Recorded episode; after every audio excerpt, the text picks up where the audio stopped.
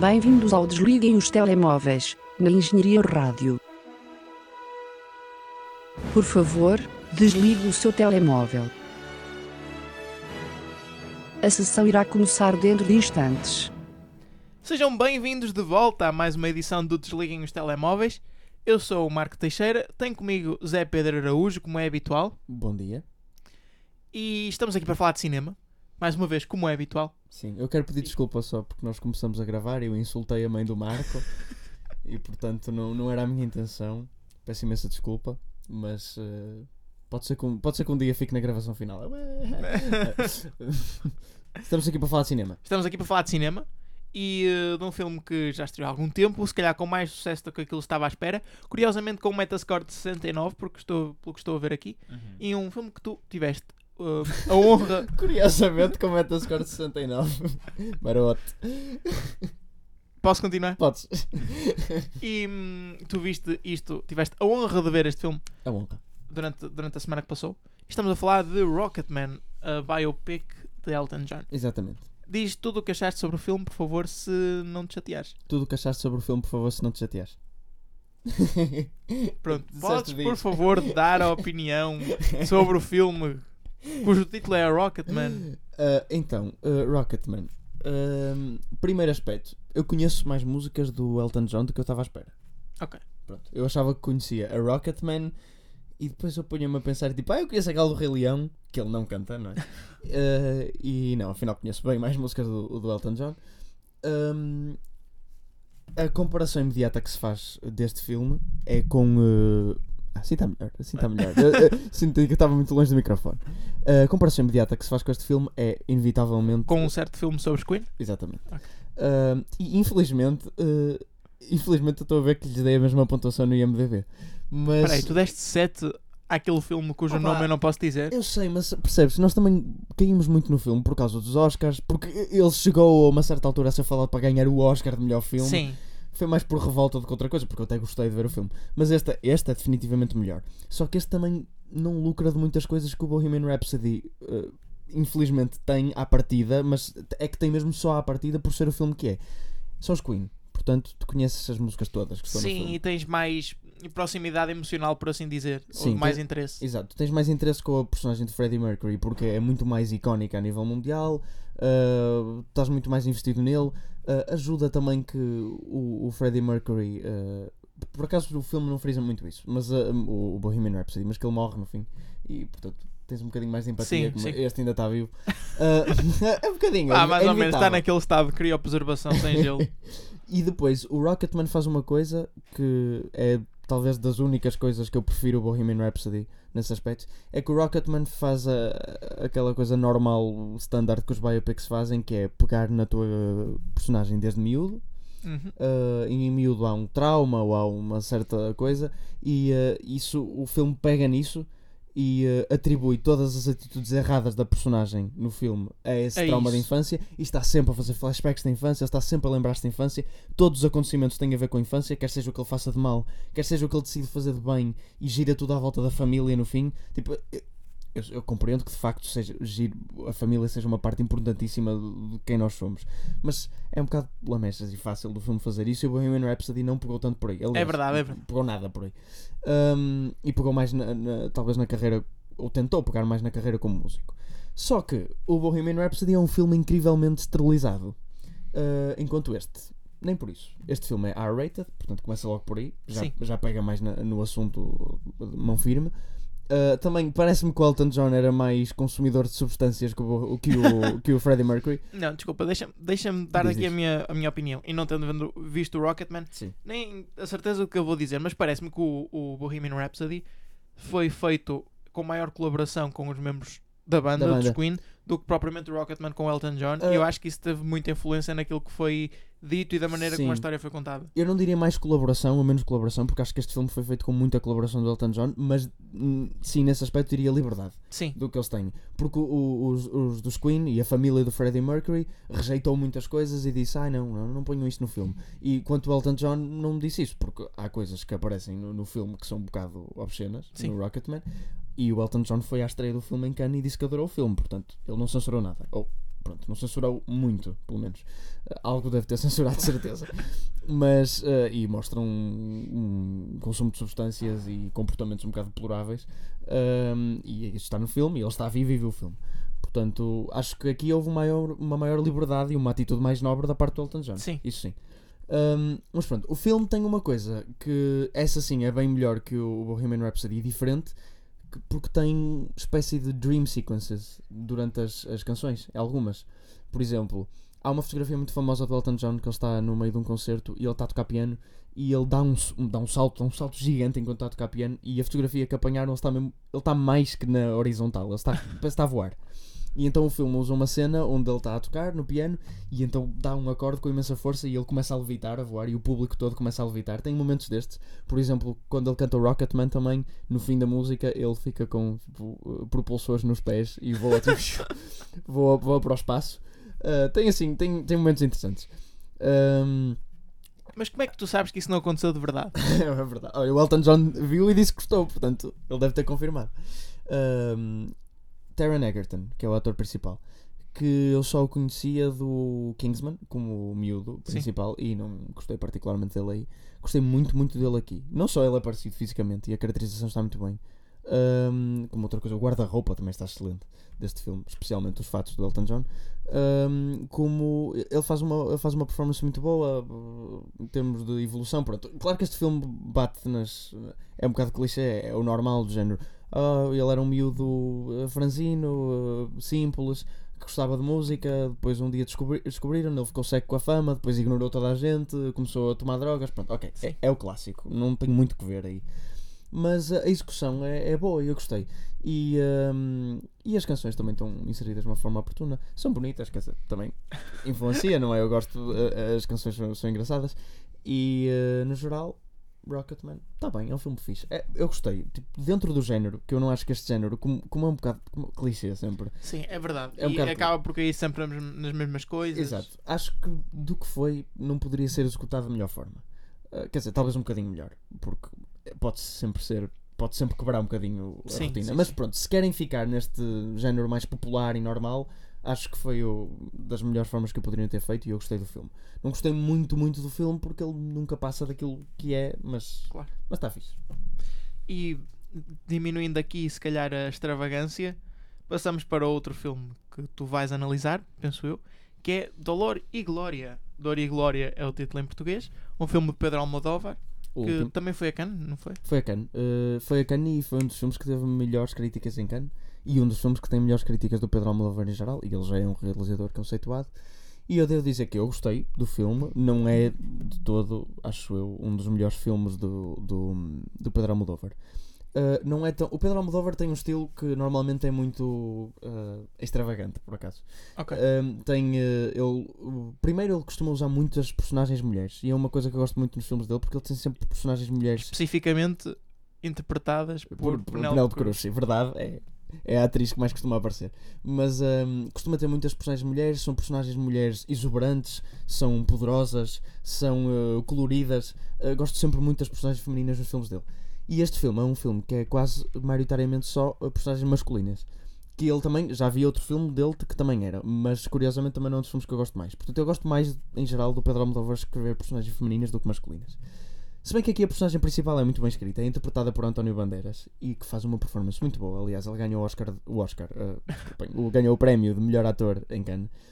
E é engraçado porque não é o tipo de personagem. Ele costuma in- interpretar um, um, um homem Sim, um poderoso, galã. forte, um galã, exato. E ele aqui interpreta um realizador de cinema acabado uh, que começa a consumir heroína e que hum, uh, se estava mal. Ele, ele fez um filme há 30 anos, o Sabor.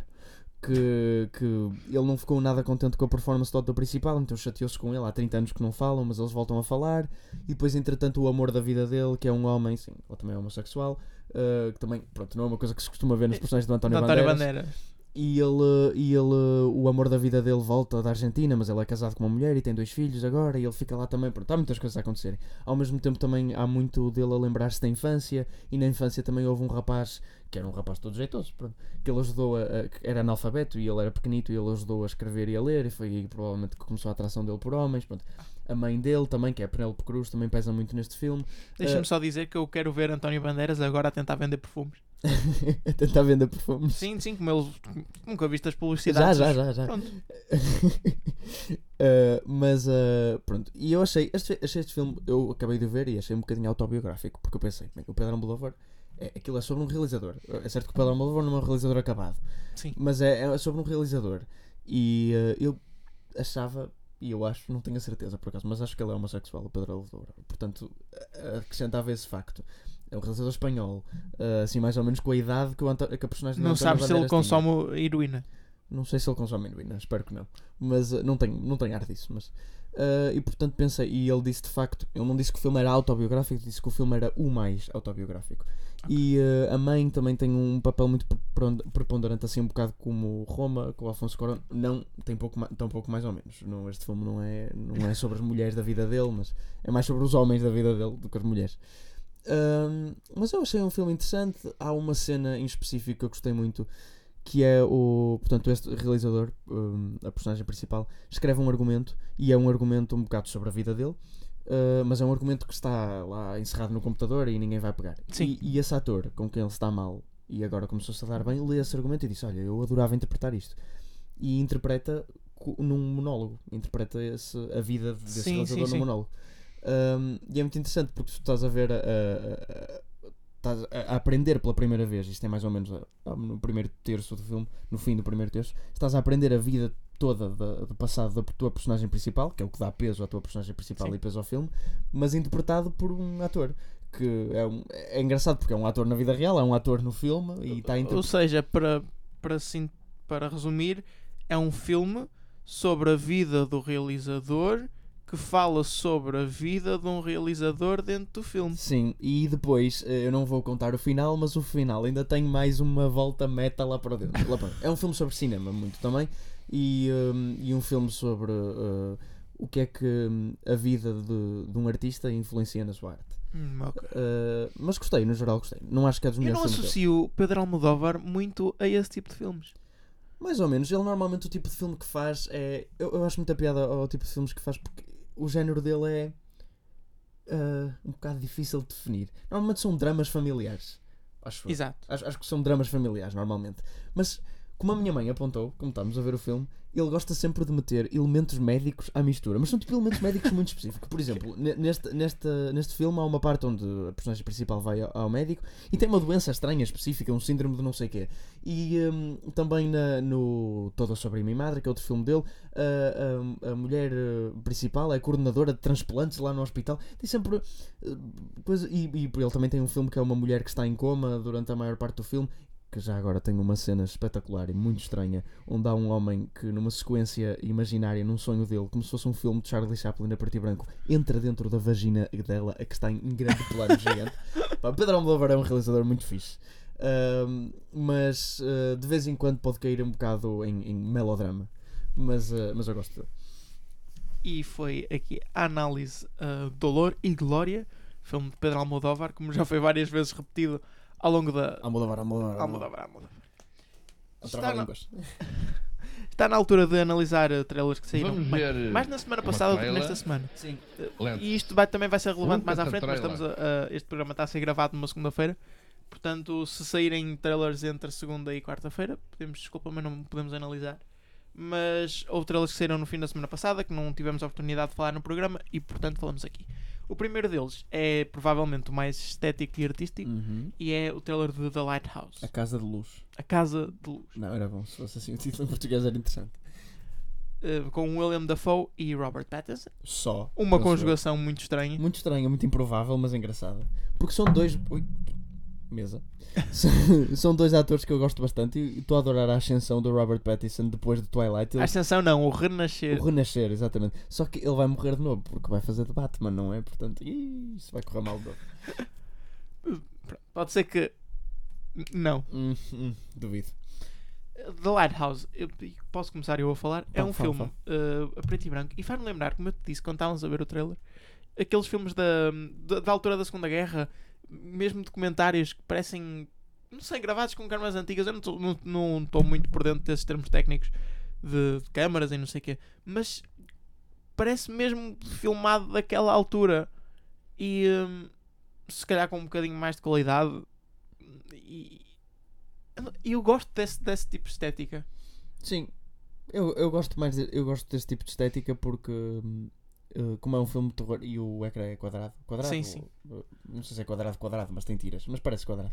Hum, gosto deste de- de- desse, dessa escolha no- nos filmes de terror, especialmente neste filme de terror, porque um farol, dois gajos, eh, torna isto muito claustrofóbico e eh, aperta um bocado o, hum, o, O ambiente. o Mas ambiente. também não sei, porque não sei qual é a direção em que eles estão a tentar levar isto e que tipo de terror é que querem fazer. Porque se te querem deixar desconfortável, então é muito fácil com este tipo de, de estética.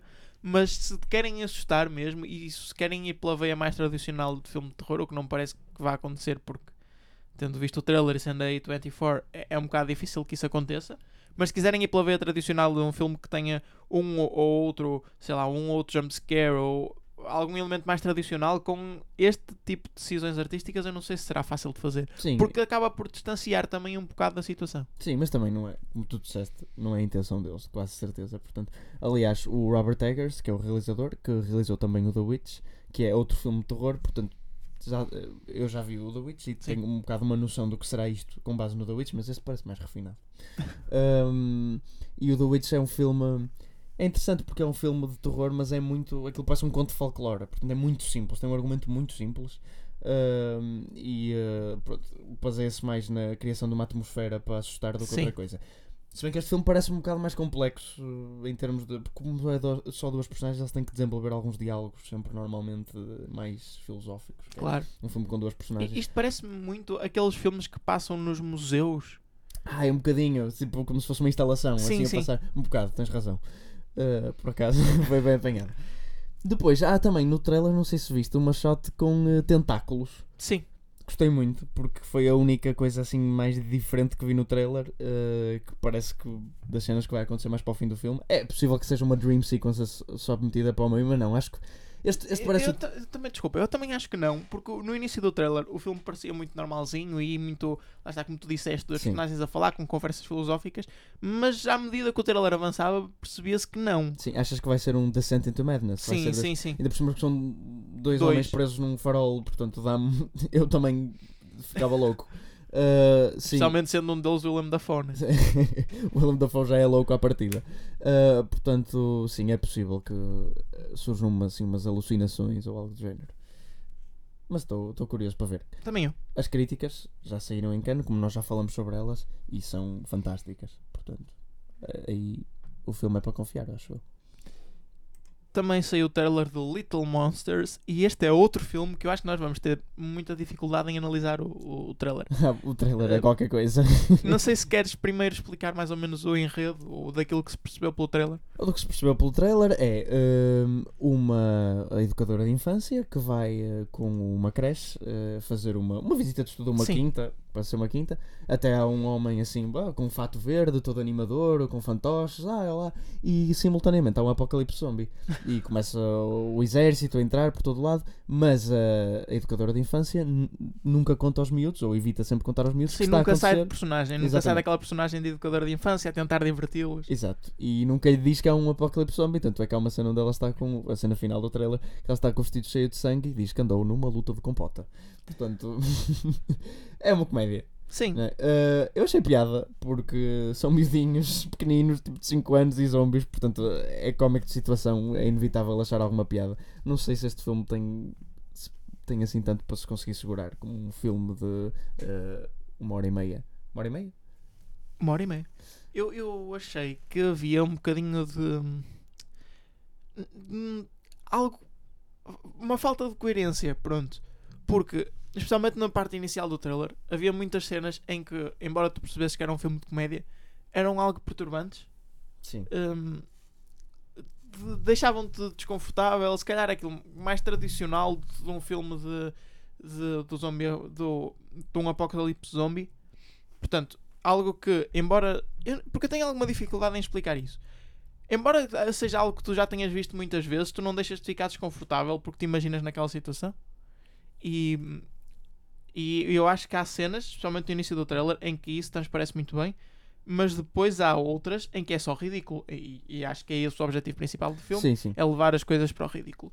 E não sei, acho que podiam tentar evitar, se bem que acredito que seja difícil, evitar eh, ao máximo esse tipo de sensação de hum, ficar desconfortável. E acho que não conseguiram. Mas lá está, não vi o filme. Não sei, também olha, tenho-te a dizer que como da perspectiva, de uma perspectiva comercial, isto parece um bocado mal apontado, porque como este ano vamos ter Zombieland uh, Double Tap, que é o nome da sequela, não sei porque é Double Tap, uh, que é já um filme de comédia zombies que já está instaurado no Sim. mercado, porque é uma sequela, ainda por cima é uma sequela um bocado aguardada, porque é inesperada e as pessoas gostaram muito do primeiro. Não sei se este tem muito espaço no mercado, tipo dois filmes de terror zombie, comédia. Uh, é um bocado difícil instalar nesses dois. Mas pronto. As críticas também não são nada de especial. Não, são medianas. Mas olha, eu estava curioso para ver este filme, mais por causa da Lupita Nyong'o, por outra razão, porque eu gosto dela como atriz. E E já não estamos habituada, habituados a vê-la nestes papéis mais estranhos. Sim. Uh, não, este ano ela já teve um papel bem estranho, não é? No Us. Estranho no sentido de estúpido. Não... Sim, ok, ok, sim. Neste, uh, comédia pelo menos não. Bem, teve- ela fazia aquela bonequinho no Star Wars, o, a senhora do Ah, pois é, uh, uh, como é que ela se chama? Eu não me lembro, Ah, mas o meu aquela que tinha o- de Star Wars está-me a falhar. Mascanata. Ok. É isso. Bem, como eu já disse, é segunda-feira, portanto não temos os dados do box office nacional. Não. Mas é um problema que nós resolvemos, como já resolvemos de outras formas. Já lá chegaremos. Primeiro temos que analisar o box office dos Estados Unidos, que conta com Fast and Furious, Hobbs and Shaw em primeiro lugar na sua segunda semana. no que foi uma semana em geral muito fraquita para o box office. Verdade, se bem que estrearam muitos filmes, Sim, verdade, também. mas quantidade não significa qualidade. Ah, ora bem. Hobbs and Shaw fez 25 milhões de dólares, já leva um total de 108 milhões. E hum, é, convém referir que abriu em mais 91 cinemas, ou ecrãs, não é? Isso, E- é, isso é muito estranho. Porque é que um filme que já teve uma wide release na primeira semana vai abrir em Em mais, mais 91? 91. Também É, não percebo Mas mesmo bem. assim teve uma quebra de 60%. O que, pronto. é- é- diria que é normal. Só acaba por não ser porque está em primeiro lugar, mas está em primeiro lugar porque não tem concorrência à altura. Sim, A concorrência que eu podia destornar no primeiro lugar já tinha estreado a semana passada. Sim, e fica com primeiro lugar, um primeiro lugar de 25 milhões de dólares, é um primeiro lugar fraquito, não é? Em segundo está Scary Stories to Tell in the Dark, a estrear esta semana nos Estados Unidos, com 20 milhões de dólares, quase 21. Seguido de The Lion King, muito perto, quase que ficava na, terceira posição, na segunda posição, mas caiu para a terceira, com 20 milhões de dólares certos. Dora and the Lost City of Gold estreou em quarto lugar. Once Upon a Time in Hollywood cai de terceiro para quinto na sua terceira semana. The Art of Racing in the Rain e The Kitchen estreiam respectivamente em sexto e sétimo lugar. Spider-Man Far From Home cai para o oitavo, cai quatro posições. Toy Story 4 aguenta-se na nona posição. E Bring the Soul, the movie, estreia em décimo. Isso é BTS, é um filme dos BTS, é só porque Bring the Soul faz a sigla BTS, então eu. É, não é? Muito, muito bem reparado. é? Sim, senhor. É só porque eu acho que o outro, o filme anterior dele já fazia o mesmo esquema, fazia tipo, o- era três palavras, uma começava por B, outra por T, outra por S, era do género, acho eu. Por isso é que.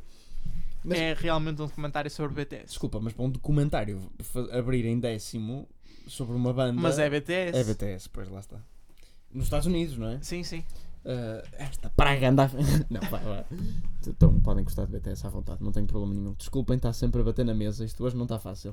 Ahm, queres continuar ou. Quero, quero continuar para o próximo box office. Acho que dos Estados Unidos não há mais nada de interessante para falar. Olha, desculpa, só queria salientar uma coisa. Que estreou esta semana Dora and the Lost City of Gold. Sim, nós vimos o sim. trailer, nós vimos, pronto, ok, péssima ideia, péssima ideia. Tu por acaso viste as críticas? Não. Pronto. Tenho-te a dizer que quando tu abres a página principal do Metacritic, aparecem-te os 5 filmes, os 5 filmes uh, na moda, Sim. pronto, os mais recentes. E dois desses filmes são uh, Scary Stories to Tell in the Dark e Dora and the Lost City of Gold. E não é que Dora and the Lost City of Gold tem pontuação mais alta que Scary Stories to Tell in the Ah. Dark. E agora tu pensas, qual deles é péssimo? Será que Scary Stories to Tell in the Dark é péssimo? Não, Ou- são os dois, de certeza que são os dois maus. Nenhum deles é péssimo, mas o Dora and the Lost City of Gold é ligeiramente melhor. De certeza? É que o Scary, que. Stories, Scary Stories, pff, este nome, to Tell in the Dark tem 62 em 100 e o Dora and the Lost City of Gold tem 63 em 100. Como é que é possível? Tipo, o outro eu percebo, o outro é normal, mas a Dora, Sim. estou chocado. Será que era porque as expectativas estavam muito baixas quando saiu o trailer? Não sei, eu, eu li a maioria das reviews e eles disseram, bem, isto não é um filme tanto para adolescentes, isso é um bocado esperado. É mais para tipo tweens para de, de, de 12 anos. Eu, Ai, nem isso, isto é para miúdos de 9, 10 anos. Eh, Nem isso, nem isso, acho que é mais novo ainda. Ahm, e dizem que é um fun family movie e eu. hum, ah, Ok. Não, parece, não. Mas pronto, desde aquela cena do trailer, não sei se te lembras que o, o pai está a virar para ela e dizer You're gonna go to lots of raves where the Sim, music sim. is like this. Pum, tchica, pum, tchica, pum. E ai, o quê? Foi o cringe máximo. Mas pronto. Eh, lá está, Dora. Se calhar pagou aos críticos, é possível. Talvez. Mas uh, Metascore de 60 e tal não. É, mesmo- Marco, é filme meh. É... Para, para a Dora, porra, é bom. Ok. Eu estava a Mas esperar que esse filme Eu à tivesse... espera, não, eu estava à espera que o filme fosse mau, mas mau mais ao nível de nada de especial. Filme completamente inócuo. Eu não, estava à espera de Emoji Movie Levels of Bad. Ok. Porque parecia. E- Então estávamos com expectativas completamente diferentes. Olha, tenho-te a dizer que o teu conhecimento cinéfilo vai ser levado ao extremo Porquê? agora. Porque, hum, como eu já disse, é segunda-feira, não temos os dados do box office português e, como tal, vamos ter que nos limitar a analisar o box office da China, mas da semana passada. Porque, lá está. E- e- Eu só não sei porque é da semana passada e já me esqueci. Senão conhecia esses filmes todos. Em, e atenção, eu repito, isto é da semana passada. E o box office chinês tem alguns fenómenos engraçados.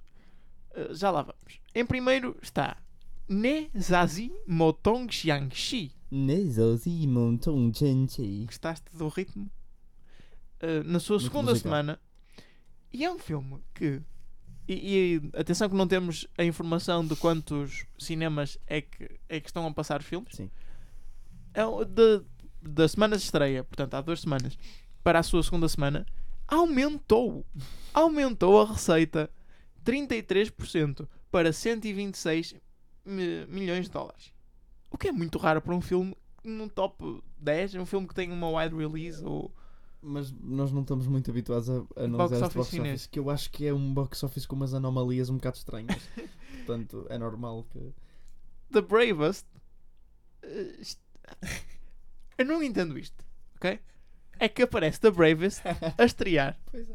eh, mas, em segundo lugar, mas aparece com um- uma mudança de, de receita, não é? Portanto, a variação de uma semana para a outra de 625%. E diz que na semana passada estava em terceiro. Eu não sei como é que um filme pode estrear e, e subir um lugar de uma semana para a outra. É, de facto, é muito estranho. Mas acontece o mesmo com o filme. Como de o filme a seguir, que é Coward Hero. Que também tem uma subida de cerca de 7 mil por cento. 7 mil por cento, mais ou menos, mas que estreou esta semana. Fez 8 milhões de dólares. De facto, é fácil ter uma grande subida quando na semana anterior eh, não tinha estreado, não é? Exato. Mas repara, isto estreia quase todos, quase todos os filmes que estrearam a semana passada e que aparecem aqui como estreias a- têm posição da semana anterior. Sabes o que é que eu acho que pode acontecer? O quê? O filme. ah, ok, eu não estou não, não estou a pensar muito bem em dias certos, mas o filme estreia, estreou a semana passada, Uhum. entre aspas, Sim. em termos de ranking. Portanto, eh, o filme estreou no ranking da semana passada, só que ainda não passou uma semana desde que estreou o filme. Ok, sim, é possível. Mas calma. Mas os rankings saem provavelmente todos ao mesmo dia. E depois, por isso é que eu estou a dizer, eu não estou a pensar em números certos. Mas... Bem, não sei. Marco, China. Ok, China. China é a explicação. Looking Up está em quarto lugar com 3 milhões de dólares, mais ou menos, e é dos poucos filmes que apresentam uma quebra em termos de receita de quase 80%. de Sim, porque eu até olhei e disse assim, ah, 80% é pouco. Eu depois é que me lembrei que 80% é uma queda gigante para um filme. Mas como o de cima tem uma subida de 7 mil por cento, uma pessoa até fica... Calma, Cal- calma. Vamos a melhor. Porque, e aqui está melhor, The Snow Queen Mirrorland eh, está em quinto lugar. Lá está, mais um filme que supostamente estreou esta semana, mas que a semana anterior estava em trigésimo. Aumentou hum, uma variação de 20 mil por cento. E Fez cerca de 2 milhões de dólares. 20 mil por cento. Onde é que tu tinhas visto um filme a aumentar 20 mil por cento a receita Nunca semana? 20 mil por cento é qualquer coisa. uh, Sear Movie 7 Crazy Intelligence em sexto lugar Título, Sear Movie 7 Crazy Intelligence. Ok. e provavelmente o único filme que vocês vão reconhecer aqui do top 10 está em sétimo lugar é Lion King com 1 milhão de dólares e uma queda de 81%. The Buckle from Gutian estreia em oitavo The White Storm 2 está em nono lugar na sua quinta semana e The Legend of Pig Warrior em décimo lugar com 176 mil dólares. E num exercício em encontrar outros filmes que nós conheçamos nessa lista, eu só estou a ver The Secret Life of Pets 2. Spider-Man Far From Home. Ok. E, E- e acho e que se resume a isso. Ah, uma coisa muito estranha. A viagem de Shiro, ou seja, Spirited Away, está em 25. E o filme é de quando? De que ano? 2002. 2002, sim senhor. Portanto, pronto. Pode ser um re-release. Bem que é um bocado estranho, não é? É. Também. Nesta altura. E na China, ainda por cima, não no Japão. Desculpa, deixa-me só salientar também o último filme, que é Hong Kong. uh, que não consigo. Zuhai, Zhuhai Macau. Macau Bridge. Que parece simplesmente, tipo, pelo, pelo nome, parece simplesmente a gravação de uma ponte. Entre Hong Kong e Macau, talvez uma ponte entre Hong Kong e Macau. isso Mas está muito longe, não dá. São longe demais, é verdade. Se bem que a Vasco da Gama não ia acabar. Ah, mas pronto. Conhece algum dos filmes que, que falamos aqui? Não sei se Nada. conhece o filme que está em primeiro lugar. Nezazi Motong Jiangxi. Não, infelizmente eu não conheço nenhum desses filmes, Marco. Mas sei que uh, no box office mundial este ano, abaixo dos seis filmes da Disney que vão em primeiro, vai um filme chinês. Ou seja, o melhor filme não da Disney é um filme chinês, que fez a maior parte, ou quase inteiramente, o o seu box office todo na China, que fez 700 milhões de dólares. Muito bem. Cujo nome eu também não sei, diga-se. Mas agora o Marco vai uh, procurar Zi na. Ui, calma. Ui. Nada aparece? Ou, ou é uma, uma animação? Parece ser uma animação. Ui, mas- muito estranho. Mas, mas as imagens que aparecem. Porque não aparece nenhum póster de nenhum filme, na verdade. Quer dizer, nós também não conseguimos entender muito bem Ah, o isso que é é um é um póster, não, isso é um póster, o que é que não é. Ai, o que Mas um Ai, não, não, não, não, não, não. Há um miudinho a mijar. é, um, é um dos pósteres. ok, isto é muito pior. Eu estava a achar que era um filme todo épico de guerra, batalha e afinal é uma animação mordosa qualquer. Exato. Bem, enough É, nessa Zimo Zhong Jin Ji. Eh, temos uma no- notícias, né? Pronto, ok. Sintoniza outra vez, já passamos do box office chinês. Vamos começar Ni por. Diga. Tu percebes mais deste assunto do que eu. Portanto, a Disney comprou a Fox, acho que isso não é novidade nenhuma. E, hum, entretanto, saiu a decisão de que vão ser cancelados quase todos os projetos que a Fox ainda não começou, ou tinha começado. Sim, não Portanto, temos o filme- número ao certo, mas são 200 e muitos. São mesmo muitos. filmes que já estavam gravados ou cujos trailers já saíram, como é óbvio, não são cancelados. E nestes incluem Sad Astra, Judy, por exemplo, acho que também. Judy? O que é que é Judy? O é filme da Judy Garland. Ah, sim, sim, sim. Sim, filmes que já saíram nos trailers não vão ser cancelados. O, o X-Men The New Mutants também. O. Outros que tais, pronto. Uh, os únicos filmes que se mantiveram, tipo, oficialmente, foi o que eu ouvi, Sim, uh, em pé, depois desta cancelação em massa de filmes, foram as sequelas de Avatar, o 2 e o 2 3. e 3. O 4 e o 5 ainda estão em cima da mesa. Que eu acho que o Avatar 2 e 3 não vão acontecer na mesma. E a continuação da saga, que eu pensei que já tinha acabado, uh, Planet of the Apes, portanto, o Planeta dos Macacos, vai continuar. Uh, ainda bem porque eu gosto muito dessa saga, mas eu pensei genuinamente que o último filme tinha sido o último filme. Tu viste essa saga? Não, Não, não. estás a perder. É uma saga fixe. Um, Bem, e entre os filmes que foram cancelados, há alguns interessantes e estranhos. Há alguns interessantes e estranhos. Primeiro, Assassin's Creed 2, Sim. que foi cancelado para o bem da humanidade.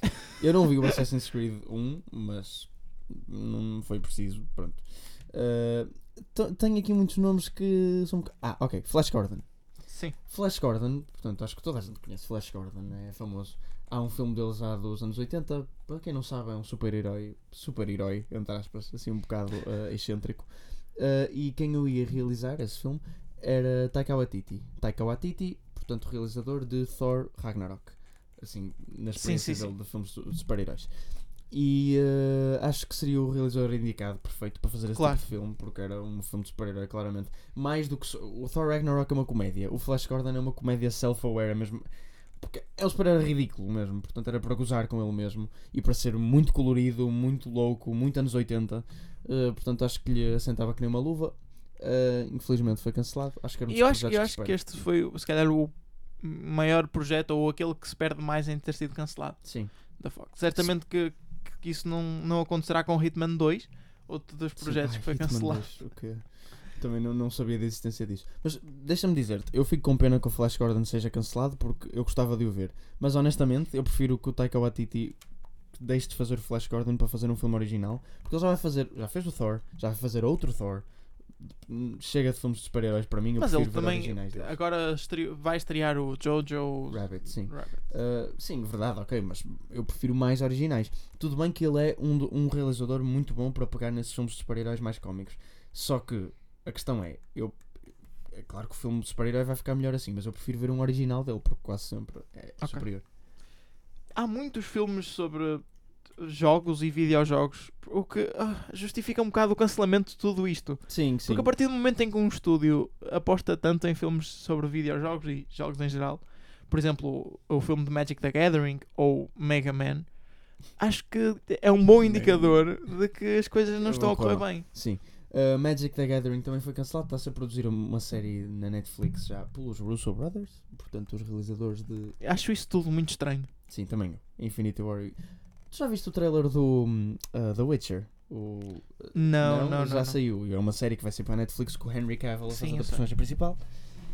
Mas eu não gostei muito do trailer. Aliás, o meu pai viu o trailer e disse: Olha, vai ser uma série Netflix tipo Game of Thrones. Eu, não, não é tipo Game of Thrones. É tipo, pega na parte que vocês. Porque meus pais viam Game of Thrones e não gostavam particularmente da parte da magia e dos dragões. sim, eu da disse, parte fantástica. Exato, eu disse: Peguem nisso e multipliquem por 100 e isso é o The Witcher. Portanto, Eu, ok, falando aqui, eu joguei, um, eu joguei o Witcher 3 uhum. e estranhamente tem muito mais política e assim do que estava à espera. E eu Sim. não sei se a série vai pegar tanto Pois, por aí ou não. Era, era mais por aí que eu estava a dizer. Eu não joguei The Witcher, já vi jogar, mas nunca joguei. eh, e não vi jogar o jogo de uma ponta à outra. Mas eh, também me parece que a série. Eu, eu vi o trailer e honestamente não gostei muito. E acho que eles vão mais pelo lado. E parece um bocado rasca, até em termos de efeitos especiais e tudo. Ahm, É pena. Mas voltando ao assunto que estávamos a voltando falar, assunto, sim. Ah, também houve um filme cancelado de Play-Doh, Play-Doh. É assim, vai haver um filme da Playmobil, portanto. mas Ah, não, não Sempre- vimos esse trailer, Marco. Tínhamos que ver esse trailer. O trailer do filme do Playmobil eu já vi. Assustadormente mau. mas, mas pronto. Mas uh, fica para a semana. Play-Doh, ou seja, plasticina, para quem Exato. não está familiarizado, ia haver um filme sobre plasticina.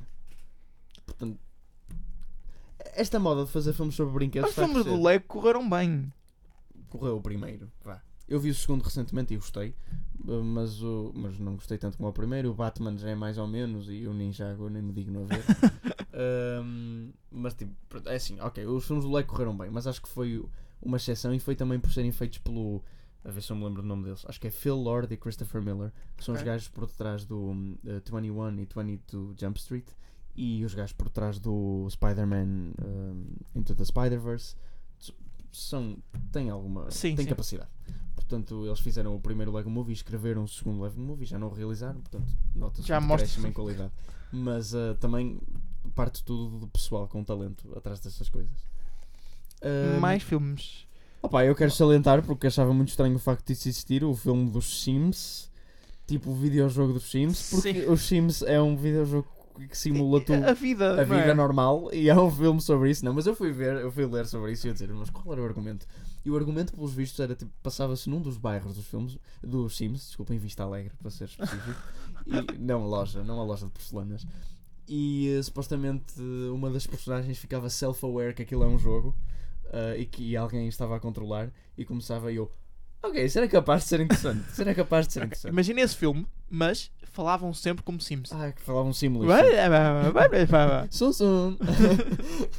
Sabes que eu joguei muito, muito Sims ah, na minha infância e de vez em quando ainda jogo por nostalgia. E o filme, segundo a sinopse, prometia usar mesmo as famílias de Vista Alegre e eu dei um pincho de fangirl aí eu, ah, porque é que este filme não existiu? Havia, tão, havia muito território bruto, se bem que pegarem no filme em Vila Estranha era mais ideal. Mas pronto, vamos andar para frente, está a entrar num nicho muito estranho.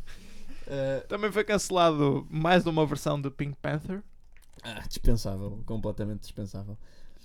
E, E o do Ben Affleck, ahm, que é portanto um filme sobre um segurança de McDonald's que vendia bilhetes da lotaria, tipo, provavelmente uh, uh, aqueles. ah, ok. O McDonald's teve Sim. um concurso que era. Teve várias edições até. Que era supostamente tu ganhavas peças de monopólio e havia- e o maior prémio era ganhar uma viagem assim. Era um, Uhum. um prémio grande.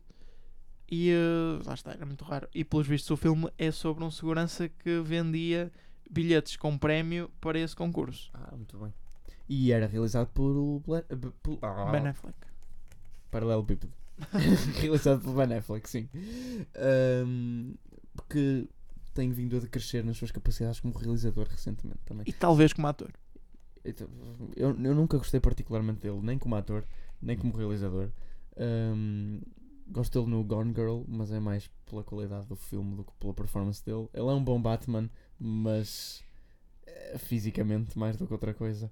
Portanto, também não, não é um projeto que eu fico particularmente triste por perder. Acho que Flash Gordon é o que se perde mais. E secretamente Guilty Pleasure, filme dos Sims. Bem, continuando no tópico Disney, nós já falamos aqui há algum tempo, esta notícia também já tem alguns dias, mas das séries que iam estrear no Disney Plus. Na altura era só especulação, quando nós trouxemos este assunto pela primeira vez, mas agora já há confirmações da, da própria Marvel e, e Disney. Estas são as séries que vão para o serviço de streaming da Disney e são Falcon and the Winter Soldier, WandaVision, portanto, uma série sobre a Wanda e o Vision. A que se chama- bruxa, é a bruxa dos É. Avengers. Loki What If, que acho que é a única série de personagens não estabelecidas. Sim, e portanto a única que me apetece ver delas todas, a única que me suscita alguma curiosidade. E por Hawkeye. fim, Hawkeye. Isto é basicamente pegar nos atores mais baratos dos Exatamente. filmes e fazer séries com eles. Exatamente. Ah, e a ordenhar um bocado o que já acabou. Tipo, Ai, Eu não que- percebo- Quem é que. Será que alguém. Será que alguém consegue ver estas séries todas ao mesmo tempo, mais as da Marvel que já existem? Porque depois isto. É, é este problema. O problema que eu tenho com isto. Estas séries vão, de certeza, entrar no MCU e, portanto, se quiseres ver os próximos filmes, com a certeza que vais ter que saber coisas da série. não, não acho, não acho que se interliguem com o cinema. Isso era demasiado. Porque a televisão é assumidamente um projeto menor. Portanto, eu não acho que eles vão fazer. Tipo, tu precisas de ver as séries para, é, entender o filme. Disney Plus quer, a Disney quer vender a Disney Plus. Eu sei, é verdade, mas também não acho que. Porque isso, isso é meter. Isso é, é o, o maior eh, ganha-pão deles, que é os filmes, é, é um bocado dar um tiro no pé. Portanto, não acho que eles vão assim tão longe. E é cinema, é cinema, e eles não mexem nisso.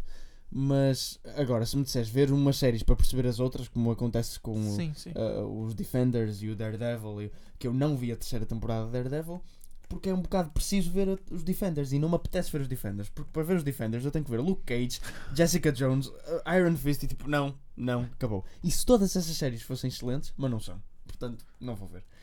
Uh, e também não me apetece ver isto, até porque já estou saturado destas personagens. O Endgame foi um final fantástico Sim. Espetacular, adorei, o melhor que podia ter sido, mas acabou, pessoal, acabou, não me apetece ver mais isso, não me apetece mesmo. Ainda por cima, é como tu dizes, as personagens mais baratas. Quero lá ver a Scarlet, tipo, o Loki, ok, o Loki é uma personagem fixe até, mas o Hawkeye, a Scarlet Witch, por amor de Deus. Enfim, não concordo. Acho que deviam pegar mais em material novo do que andar a reciclar. Falta apenas falar dos filmes que estreiam para a semana e. E o rato não dá, o O rato não dá, o rato não dá. Rato, rato, Once Upon a Time in Hollywood. Exato, a estreia principal é Once Upon a Time in Hollywood. Uh, pronto, Vão acaba ver, por vão ver. eclipsar um, bocadinho todo o resto. Booksmart também estreia finalmente em Portugal. Já falamos aqui, já, Já. vimos os dois também. Uh, Já vimos, tu, tu viste na íntegra? Não me lembro, se queres que te diga, não me lembro. No Miss Não sei se estou a pronunciar isto bem. Com muito medo, não me miss. Angry Birds 2 também estreia. Olha, Angry Birds semana. 2, também já saíram as críticas. Um filme inesperadamente melhor do que se estava à espera. Melhorou cerca de 20 pontos no Metascore. Eu disse, na altura, eu disse hoje. na altura que do trailer que me parecia É verdade, é verdade, Decente. disseste. e nada a perder 2. Dois? Conheço um. Bem, foi o Desliguem os Telemóveis desta semana. Voltamos para a próxima, desta vez sem José Pedro Araújo. Oh. E podem voltar a ligar os telemóveis. E o Sr. Sebastião também ouve a Engenharia Rádio. Eu ouço Engenharia Rádio no meu iPhone e também no tablet. É um espetáculo, gosto muito de ouvir os engenheiros, são todos muito bonitos.